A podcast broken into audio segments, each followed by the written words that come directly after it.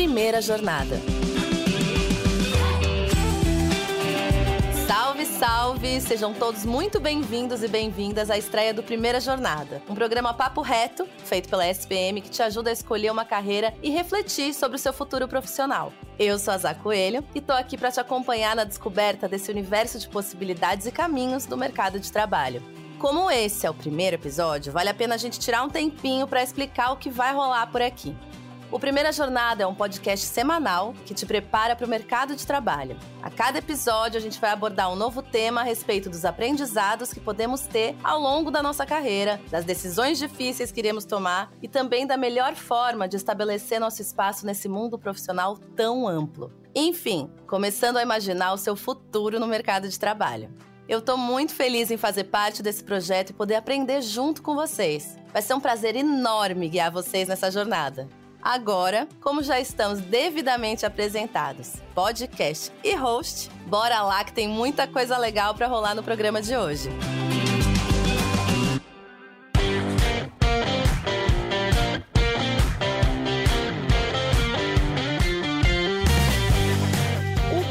Você quer ser quando crescer? Acho que todo mundo já ouviu isso pelo menos uma vez na vida. Muitas vezes a gente faz essa pergunta para nós mesmos e, ou perguntinha complicada, né? Bombeiro, médica, jogador de futebol, astronauta, muita gente já sabe o que vai ser desde criança, ou pelo menos imagina. Outros, assim como eu, já se sentiram assombrados nas reuniões familiares, seja por conta da resposta ou até mesmo pela falta dela. Mas acho e ouso dizer que o medo dessa pergunta também está no fato da gente se deparar com um leque de possibilidades quase infinitas. E essa imensidão assusta pela variedade ou pelo receio de não acertar na escolha. Para nos ajudar a navegar por todos esses dilemas, eu convido para o bate-papo a Adriana Gomes, que é coordenadora nacional da área de carreira e mercado da SPM. Adriana, seja muito bem-vinda ao Primeira Jornada. Eu que agradeço o convite, um prazer estar aqui com vocês. Muito legal, vamos falar sobre esse momento tão conflituoso que é essa escolha da carreira, né? Queria te fazer umas perguntinhas, assim. Adriana, quais você acha que são os maiores dilemas que um jovem encontra no momento de escolher a sua carreira? As opções. São muitas opções. Eu, eu entendo que esse é o maior desafio, né? Nós tínhamos, diria assim, no século passado, poucas opções, que a gente chamava das profissões imperiais, né? Medicina, engenharia, né? E aí a gente tem hoje um número enorme de possibilidades de carreira, o que é, ao meu ver, um aspecto positivo, mas por outro lado dificulta um pouco a escolha, naturalmente, né? Então, eu acho que o maior desafio para quem vai fazer a primeira escolha profissional é exatamente é, a opção por um curso, então, o autoconhecimento eu sempre sugiro que é um fator que ajuda nesses processos, né? Usando algumas referências, algumas disciplinas que a pessoa já performa bem. Eu sugiro que ela ela invista, né, na pesquisa de algumas profissões que fazem mais a cabeça dela. Vá em feiras de profissões, né? Já no ensino médio existem muitas feiras de profissões, então acho que esse conhecimento mínimo do mercado é importante. Muitas vezes as pessoas acabam acabam sendo influenciadas pelas profissões da família mesmo, né? Então, se tem família de médico, geralmente a pessoa tem uma influência na medicina, o que não quer dizer que isso seja bom ou ruim, né? Vai depender muito daquilo que faz mais sentido para ela.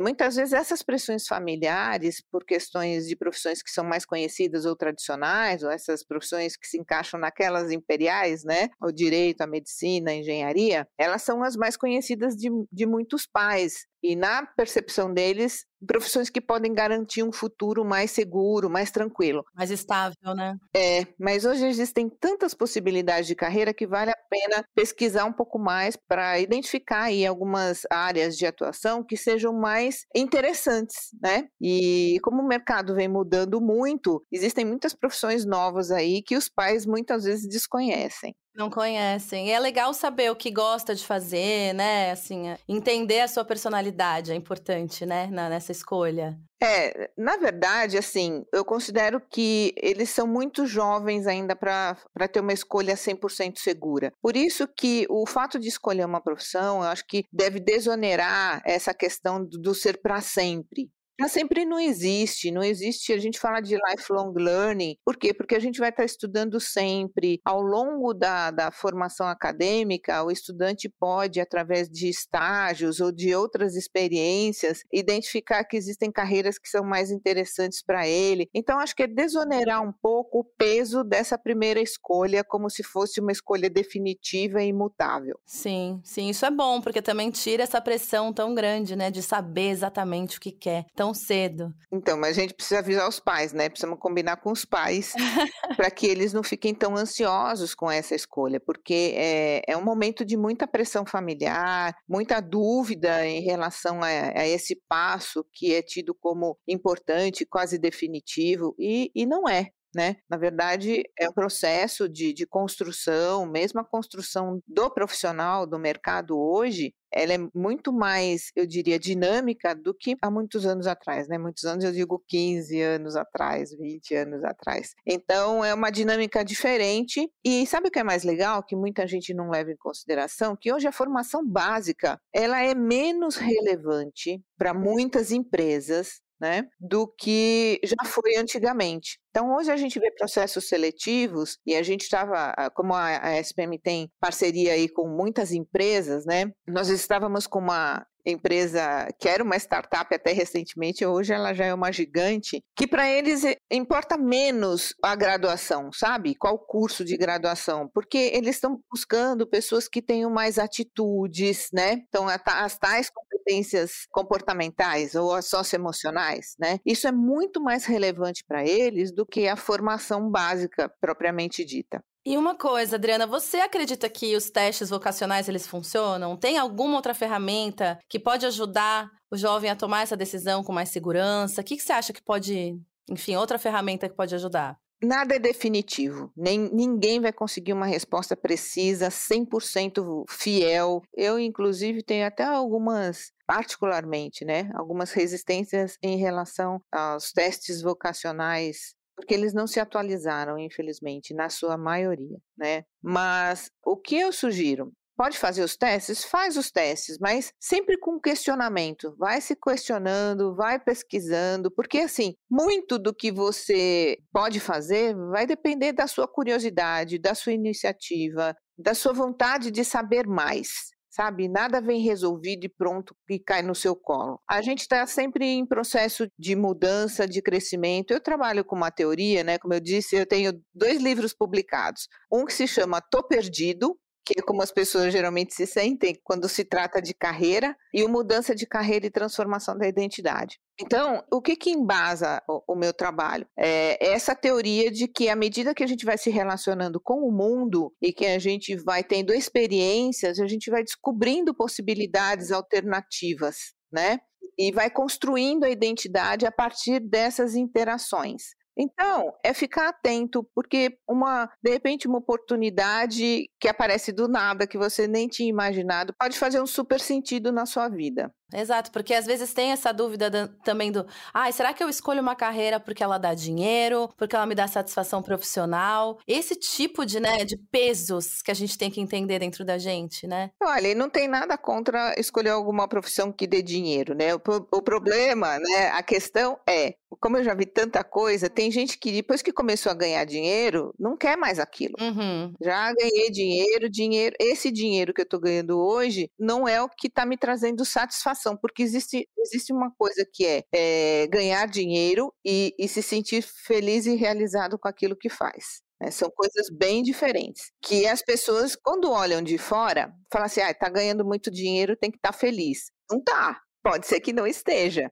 E vi muita gente bem financeiramente que falava: Adri, eu não quero mais fazer isso que eu faço não, não tô, não tô feliz. E esse não estar feliz, né, ao longo da carreira, vai trazendo um, uma consequência. Geralmente, há somatizações, as pessoas acabam adoecendo, né, convertem aquela insatisfação em sintomas vários. Né? Então precisa reconhecer isso também. Então, num primeiro momento, quero ganhar dinheiro, ok, tudo tem um custo, né? Isso é, um, é uma troca, um trade-off que você faz. Então, eu vou ganhar dinheiro e depois eu vejo aquilo que eu quero fazer. Ok, é uma escolha, tem que estar tá consciente. Qual que você considera, então, dentro disso, os erros mais comuns que os jovens cometem na escolha dessa carreira? Bom, você acabou de dar a primeira, a dica número um. É escolher alguma coisa só para ganhar dinheiro. Porque, assim, o dinheiro é importante? Sim, ele é muito importante na vida, mas se for só isso, né? O dinheiro, ele passa a ser um estímulo e não uma motivação. Para que que você quer o dinheiro? É a motivação. Né? Então, eu quero o dinheiro para comprar uma casa, eu quero o dinheiro para poder viajar, eu quero o dinheiro para alguma coisa, sabe? Então, o dinheiro em si, ele não é a motivação principal. Então, para que que você quer fazer isso, né? Para que você quer ganhar o dinheiro? Então, o primeiro erro que eu considero é você escolher uma profissão porque ela dá dinheiro, mesmo porque a gente, né, para quem já olha o mercado com 30 anos, né, no retrovisor, a gente sabe que existem momentos em que algumas profissões remuneram mais, mas nem sempre elas se sustentam. Né? Então, houve uma época em que ser chefe, por exemplo, de, de cozinha, foi uma moda, né? Maluca. E aí muita gente quis ser chefe de cozinha, mas é uma profissão pesadíssima, né? Sim, muito. E até você chegar a ter essa ascensão, essa reputação, isso leva tempo. É muita estrada, né? Muito esforço. Então todo mundo vê o final, mas não vê o percurso. Então, para você resistir, sobreviver, se destacar, adquirir reputação, tudo isso leva um tempo grande de aprendizado, de experiência. Então, eu diria que você tem que fazer alguma coisa que você gosta, porque quando você gosta, todas as dificuldades passam a ser menores. Pois é, elas existem, mas elas ficam menores, né? Ficam. Por quê? Porque a motivação é outra é, de você com você mesmo. Então, gostar daquilo que você faz torna aquela atividade na qual você vai passar o maior tempo da sua vida, porque você passa mais tempo na relação de trabalho do que em qualquer outra relação na sua vida. Isso é muito importante de lembrar, né? Então, se você não tem uma relação satisfatória com aquela atividade que você vai desempenhar, se você não se sente gratificado, desafiado, se desenvolvendo, melhorando. Respeitado, né? Respeitar. É, não tem dinheiro que pague. Você acredita que essa coisa que você falou sobre seguir a carreira por tradição familiar, indicação dos pais também, você considera como um desses erros? O que, que você acha? Já vi de tudo. Eu já vi pessoas que seguem e são felizes, e já vi pessoas que seguem e são extremamente infelizes. No meu primeiro livro tem o caso de uma pessoa que ela seguiu essa carreira tradicional familiar, né, de odontologia. Então todo mundo era formado na USP. Ela foi a primeira mulher também formada na USP, fez mestrado na USP, doutorado, especialização, mas ela sofria de adoecer exercendo a profissão. E aí mudou. E já vi pessoas que seguem e, e são muito felizes, curtem e tal. Mas é assim, novamente a gente volta para o primeiro pilar de autoconhecimento, né? É sempre um processo de descoberta, é, o quanto aquilo realmente faz sentido, e a pessoa acaba aprendendo a gostar e, e se desenvolve, aprimora e vivenciar minimamente aquela atividade e não só porque e vivenciar quando eu digo, né, não precisa se formar em odontologia, mas vai ver como é que é o ambiente, vai entender o que tem que fazer, né, ver se gosta do cheiro do do consultório dentário, sabe? Exato. Tem um pouco dessa vivência, né? Exato. E hoje, eu vou dizer, tem muitas empresas que se propõem a ajudar nessa questão de testes, de autoconhecimento. A internet é muito profícua aí nesse sentido de, de promover é, possibilidades de testes, sabe? Não que os testes vão dizer, mas assim, reflete em cima daquilo, né? Se as suas respostas forem verdadeiras e sinceras, dá uma pensada na resposta, né? O quanto realmente faz sentido, por que faz sentido. Converse com alguém. Eu acho que nós temos hoje os orientadores profissionais, os orientadores de carreira, que são uma profissão que vem crescendo muito né, eh, nos últimos 15 anos. E esses profissionais podem ajudar nesse processo de reflexão para que a pessoa possa tomar uma decisão que seja mais coerente, mais adequada para ela. Porque é muito individual. Eu acho que essa questão né, do funcionar para um não quer dizer que vai funcionar para o outro. E às vezes as pessoas pegam esse atalho, né? Fulano tá se dando bem, eu vou fazer também. É, tá tendo sucesso, tá ganhando dinheiro, né? E aí vai, vai atrás de uma coisa que não tem a ver com si mesmo. Vai, aí dá um mico geral, a pessoa fica muito frustrada, porque ainda se compara com o resultado do outro, e, e aí para ela não deu certo, e aí já começa uma espiral de, de, de descendência, entra num processo de angústia. Por quê? Porque o que funciona para o outro não necessariamente vai funcionar para você. E outra, eu acho que um outro mico também é quando a pessoa é, quer ser como o outro, né? Às vezes o outro é extrovertido, é falante e tal, e ela não é e quer ter aquele mesmo resultado. Não vai ter. Por isso que essa coisa do autoconhecimento é tão importante, né? Que você comentou, assim, a gente precisa entender quem é a gente. O processo de autoconhecimento não é um processo mágico que eu falo, ah, agora me conheço vai ser um processo que vai durar até o último dia, até o eu brinco com os alunos, né? Até o último suspiro da sua vida, você ainda vai estar tá aprendendo alguma coisa sobre a sua pessoinha. Ainda bem, né? É, então, às vezes a pessoa assim, podia ser eu, eu me conheço e, e dura para sempre. De uma vez só. De uma vez só, né? Não é, é um processo longo, diário, reflexivo. Nem sempre você vai ter as respostas que você quer na hora. Você tem que estar tá muito ligado em, em, você e no ambiente onde você está. Sabe uma coisa que, que as pessoas não gostam muito, mas que é fundamental, e tenho certeza que meus colegas diriam: vai ler, criatura, pega, lê, escuta, escuta esse podcast, vai fazer uma leitura, para de ver rede social um pouco e vai ler. Vai abrir um pouco a cabeça, né? Porque isso abre a cabeça. Pois é, vai conversar com outras pessoas, porque esse consumo passivo de informação não é cultura não é aprendizado. Aprendizado é quando você ouve e coloca na prática aquilo que você formou. Vai aplicar. Quer dizer, vejo a receita no, no Instagram. Se você não for ali para a boca do fogão e não for fazer, você não aprendeu. Não adquiriu nada com aquilo, né? Não. Você adquiriu informação. É bom? É, é o primeiro passo. Mas depois que você se informou, você tem que praticar. É o que a gente chama de competência, né? Que é o teu conhecimento, a sua habilidade e a sua atitude. O conhecimento é isso. Ah, eu sei que existem planetas do céu. A competência, né, a, a, habilidade é você ir lá, você estudar um pouco mais, aplicar as fórmulas, tentar entender e aí você vivenciar aquilo. E a atitude é você querer fazer aquilo bem feito.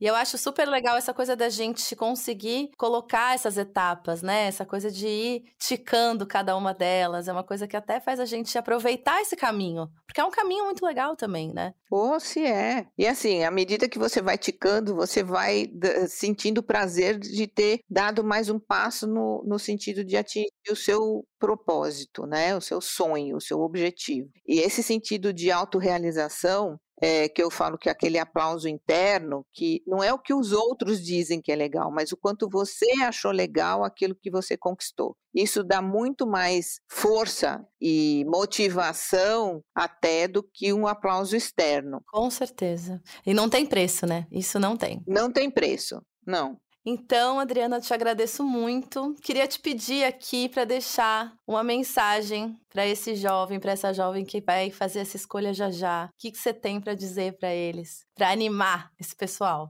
Bom, primeiro, coragem. Segundo, escolham uma instituição que tenha reputação e que tenha credibilidade, porque é um grande investimento e importante. E terceiro, escolham aquilo que faça sentido para vocês hoje. Mesmo que oportunamente você venha a rever essa escolha, escolha com o que você tem entendimento hoje e que você acha que vai ser o melhor para você. Ninguém vive na sua pele, só você saberá o que, que é e como será essa sua escolha. Maravilha! É isso, gente. Só a gente sabe quem a gente é mesmo.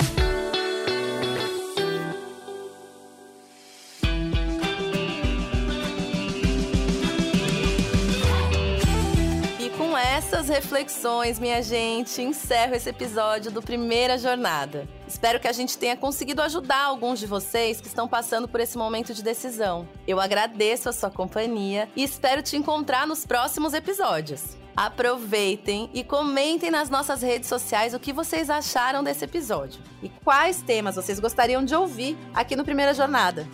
Até a próxima. Fui!